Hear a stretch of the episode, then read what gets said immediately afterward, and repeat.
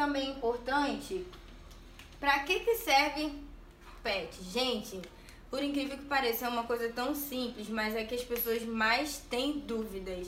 Eu tenho uma aluna que ela ela é perfeita nos cílios, mas o medo dela é isso aqui, ó.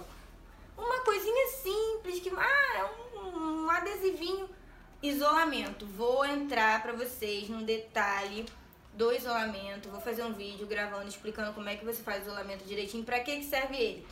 Para isolar os fiozinhos aqui, ó, de baixo. Esses fiozinhos de baixo é uma proteção para sua cliente. Imagina você colar lá os cílios da cliente. Já vi casos no YouTube de meninas explicando a colar sem pet, a pegar lá os cílios e sair colando.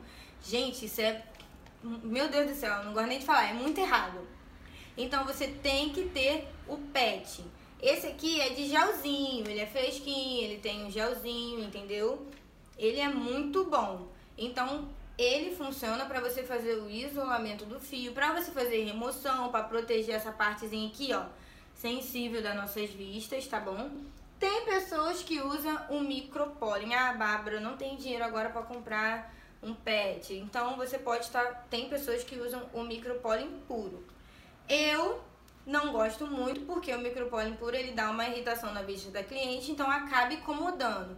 Então eu uso os dois para fazer o isolamento o pet e o micropólen aqui, ó.